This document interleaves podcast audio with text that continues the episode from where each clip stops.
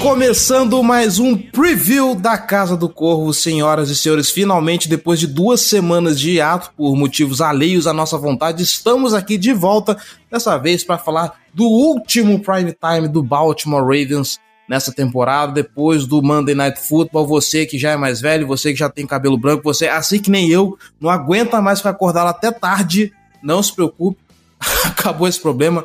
Jogo agora só à tarde. Eu sou o Cleverton Linhares e estou aqui com Manuela Cardoso. Boa noite, Manu. Boa noite, Cleverton. Boa noite à nossa convidada também. Bom dia, boa tarde, boa noite quem está nos ouvindo. Vamos para esse último jogo de prime time que eu também não aguento mais. Tem que acordar cedo no dia seguinte. O trabalhador não gosta disso. Prime Time não foi feito para o proletariado, gente. É isso. E para falar de New Orleans Saints, eu costumo falar que essa temporada a gente tem recebido assim uns convidados muito VIP, sabe? Uns convidados assim muito high stakes. Hoje, para falar de New Orleans Saints, a gente está trazendo ela do BR Kickoff, fundadora da, NF, da NFL Twitter Brasil, a maior atleticana que eu conheço, pelo menos. Giovana Sociarelli, muito boa noite, seja muito bem-vinda à Casa do Corvo. Sinta-se à vontade, não repara na bagunça, o microfone é seu. Boa noite, meus queridos. Boa noite, Manu. Boa noite. Boa noite, meus queridos que estão ouvindo também. É um prazer estar aqui com vocês. Muito obrigada pelo convite.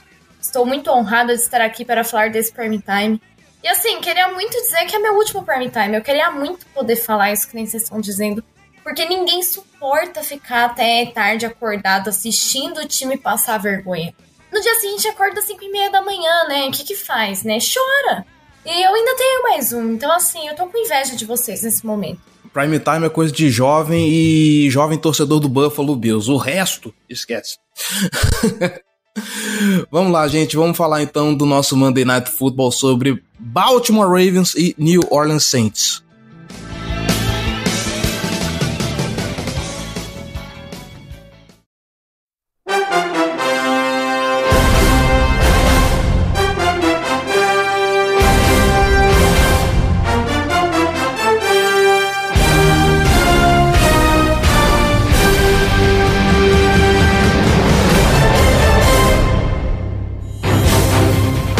Giovana, é, eu vou pedir um favor encarecidíssimo para você, que é o seguinte: eu acho que de todos os times dos quais nós já falamos aqui na temporada 2022 da, da Casa do Corvo, talvez o New Orleans Saints é o time com o qual eu menos tive contato e o time que eu menos consegui entender até hoje como ele está operando.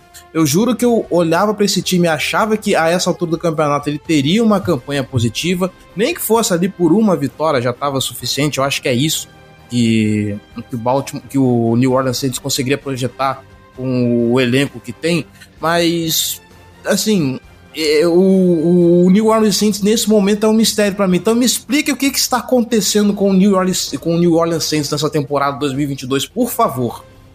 Seria incrível se fosse um mistério apenas para você, mas eu acho que é um mistério até para a minha comissão técnica. Eu acho que nem eles sabem o que, que eles estão fazendo da vida. Ih, rapaz. Então, assim, não fique muito chateado, não.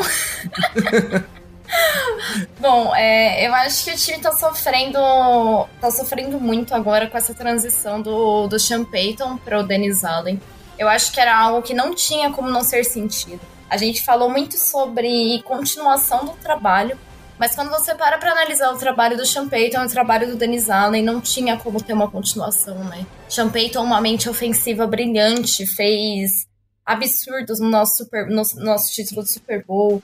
É, não tem como você comparar aquela mente extremamente criativa para montagem de playbook do que quando você vai pegar, por exemplo, o Dennis Allen como head coach, uma mente completamente é, defensiva, né?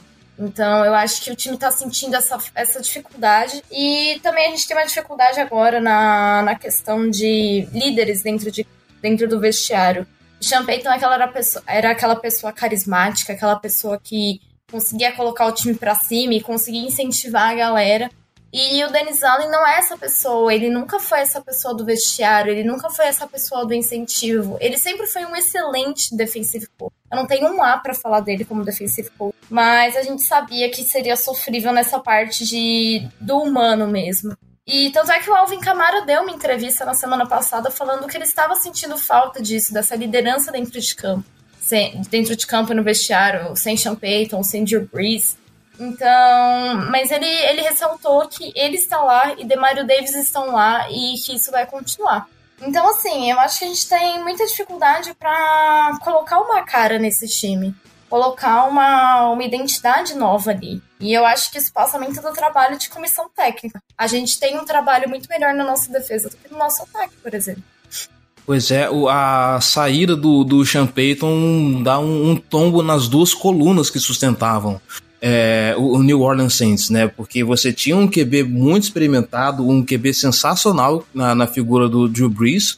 Uh, o Drew Brees sai, mas aí o Sean Payton ainda consegue segurar esse time de alguma forma com, James Winston e fazendo as peripécias do, do dele com o, o, o Taysom Hill e tudo mais. Taysom Hill, que é o maior estelionatário de todos os tempos da NFL, diga-se de passagem.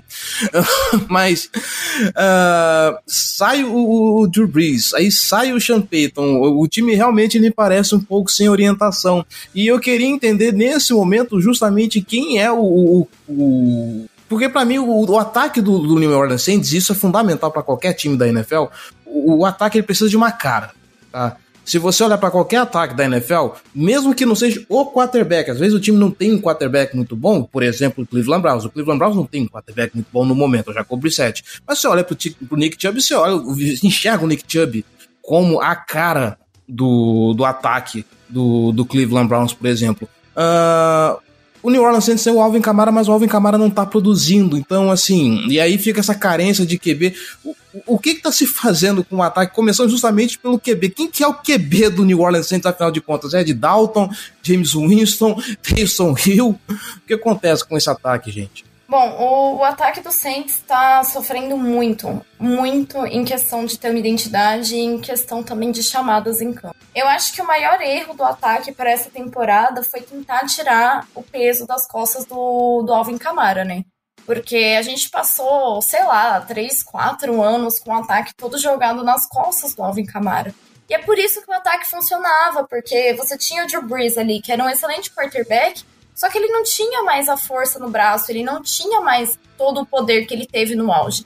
E ele sempre tinha o passe de confiança no Alvin Kamara, o screen pass. O Alvin Kamara ia receber a bola, ia continuar correndo. E pro começo dessa temporada, o ataque quis simplesmente mudar isso. Sei lá, pensou que isso era algo do Sean e que a gente não, não deveria continuar usando. Sei lá, sabe quando você entra num cargo e você pensa, ah, eu preciso fazer tudo diferente do que a pessoa que estava antes fazia? E eu acho que foi meio isso que aconteceu. Então, o ataque ficou muito dependente do quarterback, que no começo da temporada era o James Winston, até a sua lesão. Então, quando o James Winston lesionou, o James Winston não vinha jogando bem, isso é um fato, não vinha cuidando bem da bola, tinha problemas de leitura, entregou pra gente várias bolas que não deveria. Então, assim, ele tava de, de alguma forma prejudicando o time. Então, quando ele entrega esse time pro Andy Dalton, o Andy Dalton vem como quarterback que, de alguma forma, conseguiu ser sólido e conseguiu entregar dentro do que ele foi posto, mas que depois conseguiu lançar duas pick six numa questão de dois minutos ali no, no nosso último prime time, que também foi um negócio bizarro. E aí você pensa que foi tudo por água abaixo, porque você tem um ataque que estava sem os seus melhores recebedores, o, o Michael Thomas estava lesionado de novo, não, não jogou a última partida também, não sei se joga a próxima. É, o, o Landry também estava lesionado, não jogou o último jogo, acho que não vai jogar o próximo também. Então você deixar toda essa responsabilidade na mão do Andy Dalton acabou prejudicando ali a, o nosso jogo contra o foi o Seattle, contra o Arizona Cardinals, né? Acabou prejudicando bastante ali. Aí já pro último jogo, eu já vi um ataque melhor, porque a gente teve muito problema de chamada sei lá, chamadas aleatórias. Eu acho que o Pete Carmichael, que é o nosso offensive coach, ele pegava um papelzinho, escrevia nos papelzinhos as jogadas, e aí na hora que ele tinha que chamar, ele tirava uma e falava, uh, agora é essa. E era completamente aleatório, sei lá, correr na segunda descida, um, uns negócios estranhaços, assim, não fazia nenhum sentido ali. E aí ele teve um jogo que ele colocou só o Taysom Hill pra correr, e o time funcionou. E nesse último jogo contra o Raiders, eu não tô falando que foi um jogo perfeito, não foi. Não foi um jogo excelente do ataque, não foi um jogo que o ataque produziu maravilhosamente bem, mas o ataque conseguiu rodar com mais facilidade do que vinha. É, voltou a fazer screen pass com o Camara, voltou a deixar o Camara correr, A, a linha ofensiva funcionou muito melhor e olha que o Raiders estava mandando pressão, é, conseguiu alguns sacks, inclusive, mas conseguiu fazer a linha trabalhar melhor, conseguiu fazer os, o, o Alvin Kamara correr, deu a bola para ele. Se não me engano, foram três TDs dele. Ficou menos dependente desse negócio Andy Dalton lançar a bola. E quando precisou lançar, tinha o Chris Olaf, que vem numa temporada incrível, e tinha o Juan Johnson, que é um Tyrande que eu gosto bastante. Então, assim, ele tinha dois alvos que são meio de confiança. Então já foi um ataque muito melhor do que vinha sendo anteriormente. Então eu fiquei feliz com, com esse desempenho. Eu acho que ainda tem muito a melhorar, mas agora eu já vejo um futuro um pouquinho melhor. Eu já vejo uma identidade de time sendo construída. Eu vi os jogadores mais unidos, eu vi eles celebrando, eu vi o Alvin Camara voltando a fazer suas dancinhas no meio do jogo, voltando a fazer, a fazer aquele abaixada dele, mostrando que ele fez, conseguiu first down. Eu vi ele cumprimentando a linha ofensiva, dando parabéns pra galera. Então eu senti todo mundo muito mais unido. E eu acho que é por aí que a gente vai começar a construir alguma coisa. Não para essa temporada, pra temporada que vem. Tá certo, Manu? Nossa, você falou de Screen Pass pro Alvo Camara, meu coração até palpitou aqui, porque o, o tanto de Screen Pass que o Ravens está levando nas costas, é, é, teve no jogo contra o, o Buccaneers, teve três seguidos, assim, nossa, horrível, horrível, horrível, já tô vendo o, o desastre que isso vai ser. Mas, assim, a é, tu comentou também sobre... Hum, a questão do Alvin Camara não estar tá produzindo, que é, passa muito pela é, tirarem essa responsabilidade das costas dele, né? Mas assim, é, eu não sei, eu, às vezes eu sinto que tem muito que é por parte do jogador que não está conseguindo produzir, mas também tem muito que é parte da linha ofensiva que não está conseguindo abrir espaço pro, pro corredor, né?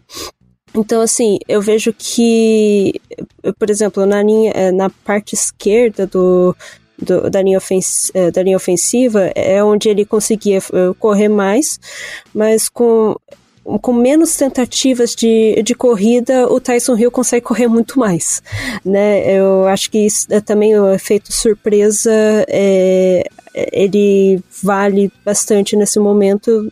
A, a, defesa fica totalmente desprevenida e não consegue segurar o, o, o Tyson Hill. Mas assim, é, o, como que você está vendo essa linha ofensiva? Ela está é, ela tá consistente pro jogo corrido, ela não, não tá bacana pro tanto pro jogo corrida, pode falar um pouco também sobre o, o jogo aéreo, a proteção pro, pro QB, como que tá sendo a linha ofensiva do New Orleans Saints esse ano. Antes de você começar, eu já quero criticar o left tackle por experiência própria, tá? O amor e o carinho da torcida é uma coisa linda, né?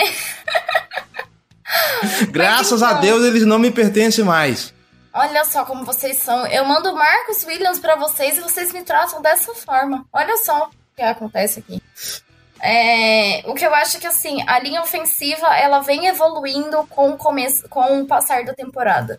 É, a gente já tá aí na semana 9, né? Então a, a linha ofensiva já teve uma melhora, um salto muito grande do que ela vinha apresentando anteriormente. O que eu acredito, o que eu vi no último jogo contra o Raiders é que o Raiders tentou mandar pressão para cima do Andy Dalton, falando em questão de passe. Conseguiu em alguns momentos é, que essa pressão chegasse, mas o Andy Dalton conseguiu se movimentar e fugir, escalar o pocket em algumas vezes e lançar em movimento.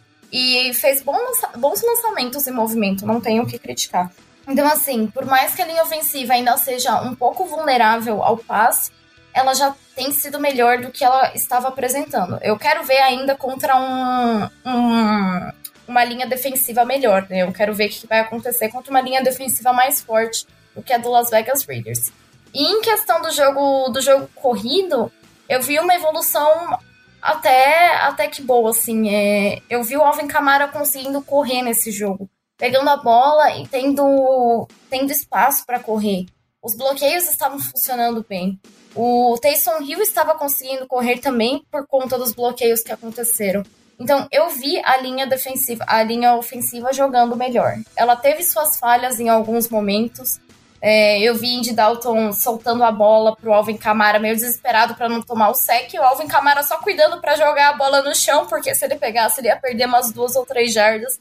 Então, eu vi um time mais unido e eu acho que foi isso que fez a linha ofensiva ter um salto melhor.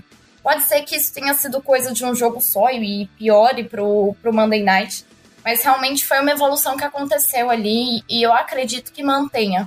É claro que a linha defensiva de vocês eu acho que é um pouco melhor, mas né, não custa acreditar que deu uma melhoradinha. E é, passa assim um, um, um geralzão pra gente, porque é, eu acho que Atualmente o, o wide receiver 1 do, do Saints deve ser o Chris Olave, né? Eu, é, é, eu vi que o, o Thomas, pelo jeito, ele tá fora. Pelo, pelo menos desse jogo ele tá fora. É, você falou também sobre o Jarvis Landry ter, é, ter se machucado e tal. Como que tá esse corpo de recebedores frente a, por exemplo, os, os cornerbacks do Ravens que atualmente são o, o, o Humphrey, o Marcus Peters. A gente não vai ter o Marcus Williams, que é uma pena, porque eu queria ter, é, ver ele jogando contra o Saints, né? É, mas assim, é, frente a essa secundária, você está confiante do, do jogo ou não? Vai ser uma catástrofe?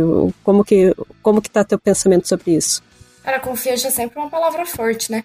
É, pra ser sincera, eu não sei como tá o. como estão as lesões ali do, do Jarvis Landry e do Michael Thomas. Eu não acho que eles vão voltar, mas eu não vi nada de, de muito concreto, principalmente sobre o Landry. O nosso wide receiver 1 atualmente é o Chris Olaf. Ele tá sendo bem acionado pelo Andy Dalton, eles criaram uma conexão legal. É, nesse último jogo, ele teve rotas, assim, pelo que eu percebi, de no máximo umas 25 jardas eu não vi o Saints explorando o fundo do campo com, com costume. Quando quis explorar um pouquinho mais, quase lançou uma interceptação, então eu não vi um, uma, um fundo sendo tão explorado. É, os passes longos foram para o Trequan Smith, que não é um recebedor é, consistente, o que eu posso dizer sobre ele, eu acho que é consistente a palavra. Ele não é um recebedor tão consistente, ele não guarda tão bem a bola e ele não ajusta tão bem na corrida para ver onde vai cair o passe. Ele não tem tanto isso. Já o Chris Olave é muito melhor nessa questão. É, o Olave realmente é o melhor, nosso melhor recebedor. Mas a gente também tem que ficar de olho no Juan Johnson, que é o nosso Tyrande, atualmente Tyrande 1, porque o Alan Troutman também tá lesionado. O Juan tá jogando bem, ele recebe bastante passe, ele é bastante usado na, no jogo aéreo também. E o Taysom Hill também tem recebido passe ali. É claro que ele é muito mais usado para correr e para fazer bloqueio por causa do tamanho dele, mas de vez em quando ele recebe alguns passes no meio, na região que acaba ficando meio vazia. No... Então, eu não acho que seja um jogo difícil para os corners do para os corners do Baltimore Ravens, porque o Saints está tentando explorar mais o terrestre, mais o Alvin Kamara, mais o Taysom Hill correndo mas essa questão do jogo terrestre e das laterais do campo, também utilizando screen pass, etc. Ou fazendo passes no meio em slants com Chris Olaf. Então acho que não são jogo, não vai ser um jogo difícil para você cobrir o fundo do campo. Eu não vejo o Saints arriscando tanto assim. Tá certo. Vamos virar agora pro outro lado da bola, falar da defesa do New Orleans Saints. E, Giovanna, eu tô olhando o calendário do New Orleans Saints, desde aquela tragédia contra o Houston Texans, uh, a gente olha assim, os resultados do, dos jogos e percebe que pô, as derrotas do, do time da Louisiana, uh, boa parte delas são por uma posse, quanto mais assim 10 pontos, nada muito extrapolado, ou seja, uh, por mais que o New Orleans Saints tenha uma campanha negativa e Óbvio, a gente vai pegar alguns times aqui, como por exemplo Cincinnati Bengals, a gente sabe que é um time que, apesar dos pesares, se espera que seja um time competitivo. Seattle Seahawks é um time que tá voando e é, é um time que não se esperava, uma grande surpresa, mas olhando o calendário, eu tô vendo aqui que as derrotas são sempre por essa diferença, assim, de 7, no máximo 10 pontos. Tá tendo um problema, da mesma forma que tá acontecendo aqui do lado de Maryland, do New Orleans Saints fechar jogos? Cara, assim, é, é complicado dizer que é esse o problema. Mas talvez seja parte dele. O jogo do Falcons, a gente, para mim, a gente já tinha perdido o jogo e a gente foi buscar. O jogo contra o Tampa Bay Buccaneers foi um desastre completo do time inteiro. O jogo contra o Panthers, a gente. Nossa, também foi um desastre completo. O time não jogou nada o jogo inteiro. Então, assim, essas duas derrotas, eu assumo que foram 100% culpa nossa. O jogo contra o Cardinals foi um jogo que, cara, se não fossem as duas pick six em dois minutos, teria sido um jogo mais competitivo. A vitória em cima do Seahawks foi muito, muito apertada. A gente sofreu para tirar ela ali. A vitória contra o Raiders foi muito tranquila por conta da defesa. A defesa fez um jogo brilhante. Mas agora, esse jogo contra o Vikings e esse jogo contra o Bengals doeram horrores. Porque o Bengals jogou muito mal o jogo inteiro. E assim, a gente estava vencendo e a gente tomou a virada ali no, no final, do, no final do jogo. Se eu não me engano, foi no final do quarto período. É, o jogo do Vikings a gente também tomou a virada no final. E foram dois times que não estavam jogando bem. São dois times que são sim superiores ao New Orleans Saints hoje. São dois times que estão em um momento melhor, querendo ou não. Mas foram duas derrotas que doeram muito pela forma como elas aconteceram. Os times não jogaram bem, não conseguiram se impor. Eu vi muita gente falando que ah, Joey Burrow e Jamar Chase estão de volta, jogaram muito contra o Saints. Cara, não jogaram. Eu vi Burrow desesperado, sem, sem saber o que fazer com a bola. Eu vi Chase aparecendo só no último lance para virar o jogo. Então, assim, não foi um jogo brilhante do, do Bengals. Não foi um jogo brilhante da Du. E a gente conseguiu perder o jogo de qualquer forma. Então, eu acho que, querendo ou não, tava faltando algo principalmente da defesa, porque do ataque não tem como eu exigir nada. É como se o gênio do ataque tivesse saído e a gente estivesse construindo tudo do zero de novo. A gente não estava aproveitando o talento que a gente tinha. É, o Alvin Kamara fez o seu primeiro TD no último jogo, na, na oitava semana de, de NFL. Então, o primeiro TD do cara, do melhor jogador do ataque, saindo na oitava semana é algo bizarro. Isso significa que algo, tinha algo muito errado com esse ataque. E tá tentando ser resolvido agora, mas tinha algo muito errado. Então, era algo que faltava ali na minha defesa, faltava ela segurar isso. No jogo contra o Seahawks foi um problema gigantesco da secundária. A secundária não conseguiu segurar nada. Foram três passes, dois passes longos do Glenn Smith para TD no Lockett. Então, assim, foi um problema gigantesco da defesa, que era o que a gente é, queria que funcionasse, o que a gente esperava que funcionasse bem, e não estava funcionando. E agora ela está funcionando. Então, assim, Cara, foram oito semanas pra ela aparecer, mas pelo menos ela tá de volta. E eu já fico feliz só por ela ter aparecido. Tá certo. Mas, é, mas agora vamos lembrar o seguinte.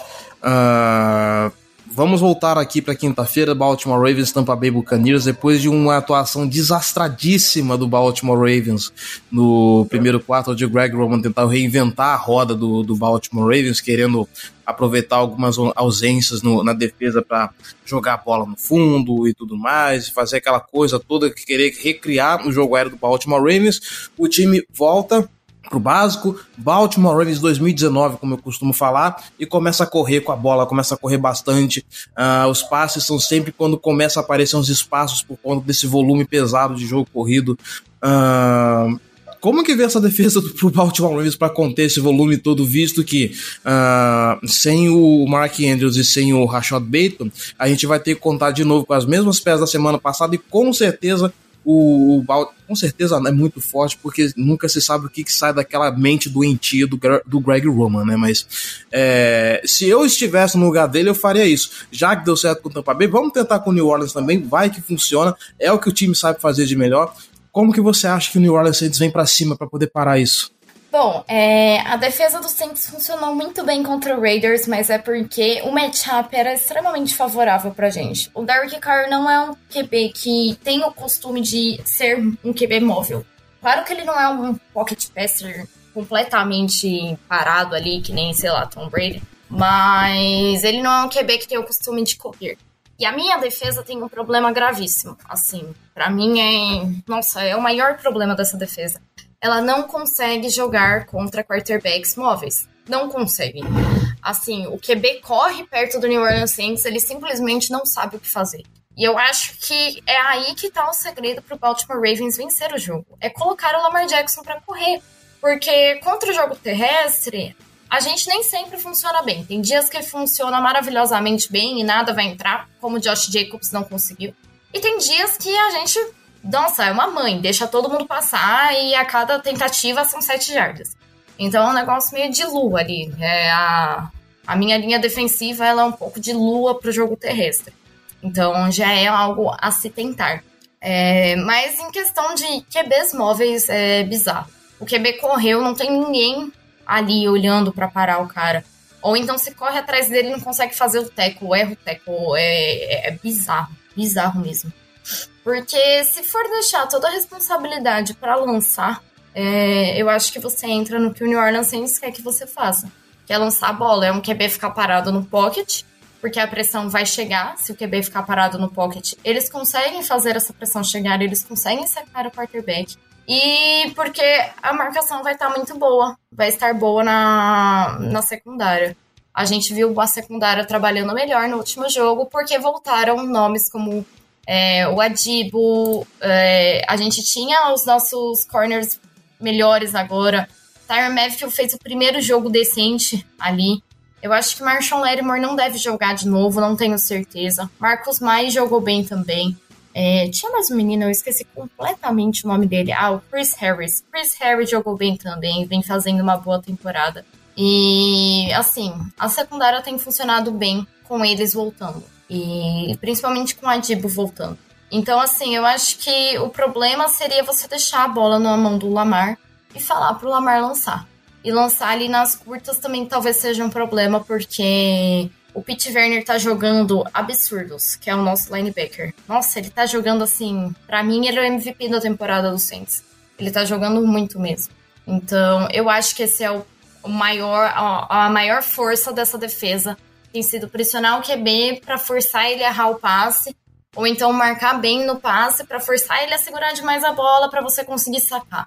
Então, contra o Saints, eu colocaria o QB para correr, eu colocaria os running backs para correr, eu faria um, um RPO, eu jogaria dessa forma, porque eu acho que o Baltimore Ravens joga bem dessa forma, você pode me corrigir se eu estiver errada.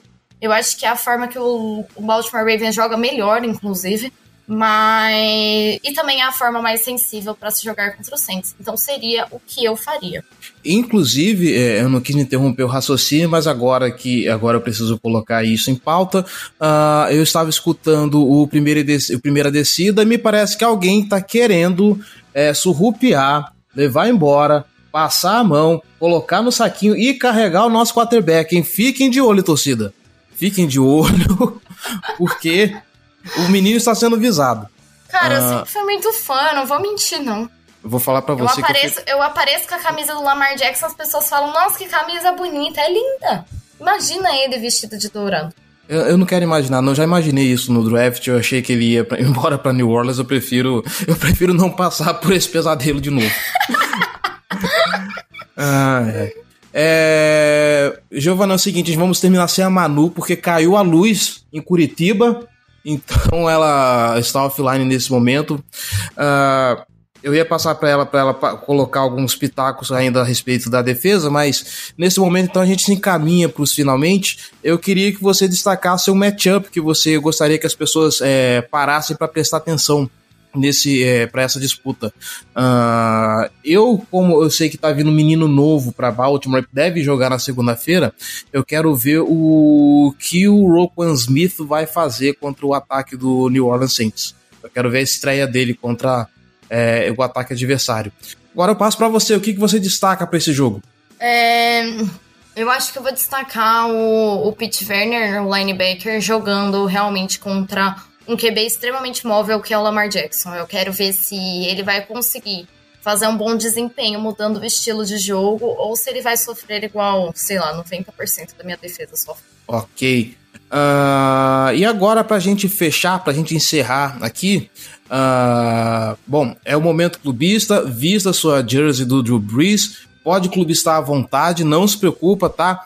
Uma bold, uma bold prediction e um palpite de placar para esse jogo. Manda ver. Cara, eu queria muito apostar que ia ter uma, uma interceptação do Marcos Williams. Eu tô muito triste que ele não vai jogar esse jogo. Pela primeira vez alguém tá vindo aqui para apostar uma bold pro outro lado. Cara, eu queria, viu? Não vou mentir. Meu, você já viu? A probabilidade do Andy Dalton lançar uma interceptação numa bola longa é sempre muito grande. Vocês têm algum corner bom pra fazer uma interceptação em cima do Andy Dalton? Vai rolar. Provavelmente Marcos Peters. Então vai ter, entendeu? Uhum. É, confia. Ele vai lançar uma bola pro, pro Turquoise Smith e vai ter uma interceptação. Ah, mas é Baltimore é escaldado com o Andy Dalton. A gente já passou muita raiva com ele. Bom ponto. É, uma bold prediction. Não sei o que, que eu falo, gente.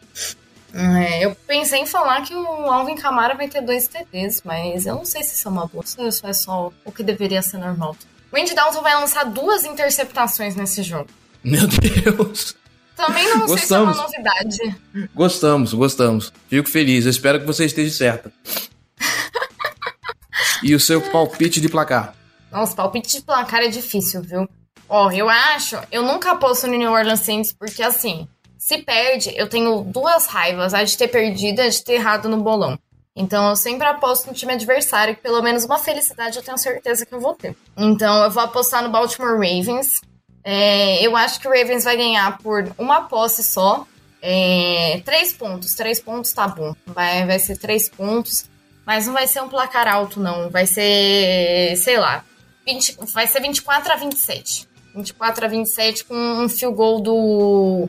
Um field goal da máquina de field goals no final do jogo, no estouro do relógio. Gosto. Eu tenho uma lembrança de que o Tucker já errou chute contra New Orleans, hein? Ainda na, na, na era Drew Brees. Inclusive aquele jogo a gente perdeu. Eu, eu, sempre sinto um medinho, assim, quando, quando vem esses, esses duelos de novo. Uh...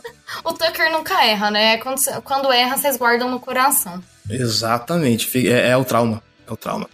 É, eu vou passar aqui pro que a Manu mandou pra gente no WhatsApp. Ela falou que o placar vai ser 38 para 42 pro Baltimore Ravens com TD de 75 jardas do Deshaun Jackson. Isso que eu chamo de bold prediction. Foi muito melhor do que eu.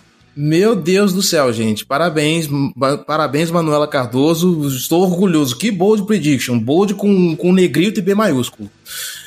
É, eu vou apostar também numa vitória. Eu não sei porque eu bati o olho aqui no placar do jogo contra os Panthers. Eu acho que vai ser repetido, vai ser outro 22 a 14 pro, pro Baltimore Ravens. E bold prediction, vamos lá.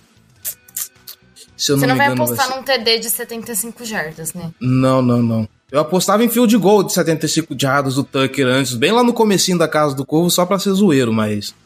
É, eu vou apostar aqui em dois sacks do, dois sacks do Patrick Quinn. Ele vai, ele vai fazer um back-to-back -back, que nem o Justin Houston costumou fazer nesses últimos jogos. O Patrick Quinn vai fazer. Back-to-back -back em cima você lembrar que a gente queria, a gente ficou namorando o Patrick Quinn no draft, a gente conseguiu o Cesar Ruiz eu vou falar para você que tem gente que vai escutar esse episódio e vai falar que pode levar ele embora, tá? É, eu, eu, às vezes eu falo isso e a torcida do Ravens fica bravo. Mas aí eu lembro que é o Ruiz, gente. Não é possível que seja pior que ele.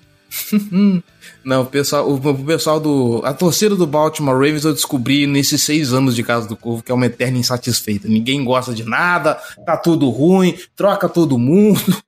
É sempre assim, nunca tá bom, nunca tá bom, nada tá bom nunca aqui. Cara, é, é, acontece, viu? Porque eu vou te dizer que a torcida do Saints é uma torcida ingrata também. É uma torcida que nunca tá feliz, e aí. E às vezes. E aí, tipo assim, nunca tá feliz, sei lá, nada nunca tá bom, nada que o time faz tá bom, nada nunca tá perfeito. E aí chega alguém e fala que tá ruim, que fez errado, ou sei lá, critica o New Orleans. Aí, gente, baixa um clubismo na pessoa, e a pessoa fala. Mentira, tá tudo ótimo aqui. E as pessoas entram em cada treta por causa disso. Eu fico, gente, mas tá certo. New Orleans Saints é isso daí, aceita que tá ruim. Não, tá ótimo, a gente tá muito feliz aqui com a nossa campanha negativa. Ah, tá bom, então não enche o saco. Aí você vai falar sobre o Saints, aí reclama de tudo. Puxa, entende? Não sei, não compreendo. É aquele sentimento de quem é você para falar mal do New Orleans Saints? Só eu posso falar do mal do New Orleans, do New Orleans Saints, né? Exatamente. Se você fala mal, você tá errado ainda. Ela é, é, espírito de torcedor, é isso mesmo. Giovana, acho que fechamos por aqui. É, espero que a gente tenha conseguido elucidar todas as dúvidas dos torcedores de ambos os lados. Uh, expectativas tá alta, tão altas para esse jogo, porque vai ter estreia. É o último jogo antes da Bahia, então a gente está no pique. E muito obrigado. Assim, é, tem certas pessoas que eu, que eu costumo falar que eu fico muito orgulhoso de trazer, porque é gente que eu acompanho. Eu aqui, normalmente, eu sou o cara que menos. Eu, eu sou que menos sei de, de NFL aqui. Eu sou o cara que, que consegue juntar boa gente para poder conversar sobre. É, e assim, você é uma das pessoas que eu já sigo há muito tempo para poder acompanhar sobre a NFL, então eu fico muito honrado, eu fico muito satisfeito de trazer você aqui para participar desse preview. Espero poder trazer você mais vezes para a gente poder falar sobre a NFL. E é isso, fica aqui o meu agradecimento. A Manu mandou um beijo para você, já que por motivos técnicos ela não pode estar aqui nesse finalzinho. O microfone é seu, vai lá, faça o seu jabá. Oh, agradeço demais o convite, é um prazer estar aqui. É... Não é segredo para ninguém que eu adoro o Baltimore Ravens. Talvez seja meu terceiro time favorito na NFL, então não é segredo para ninguém que eu gosto muito dessa franquia. Gosto muito do Lamar Jackson. Se vocês quiserem, por favor, mandem para mim. Eu vou cuidar muito bem dele, eu prometo.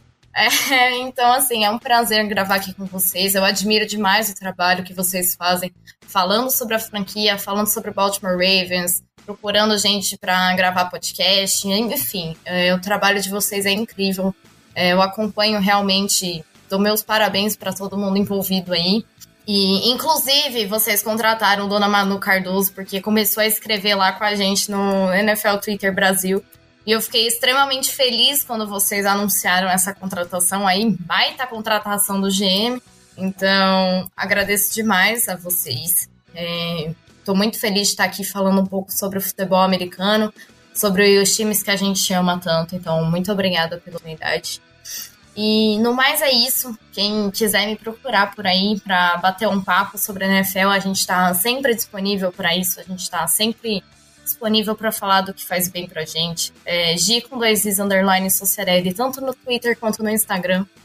Quem quiser falar comigo. Geralmente estou mais online no Twitter e no Instagram. Estou sempre postando minha vida de pseudo-atleta, atualmente lesionada e jogando e colocada na IR, mas tudo bem. Então, estou sempre por aí.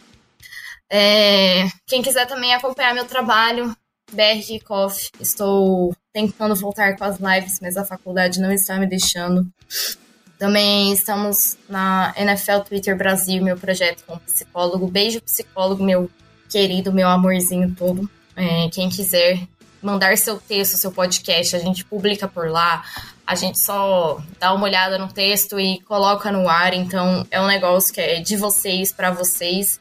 É o que a gente costuma dizer: sem vocês não existe. Então, quem quiser dar sua contribuição, a gente está sempre por lá aceitando trabalhos. É, arroba Flor de Superdome também.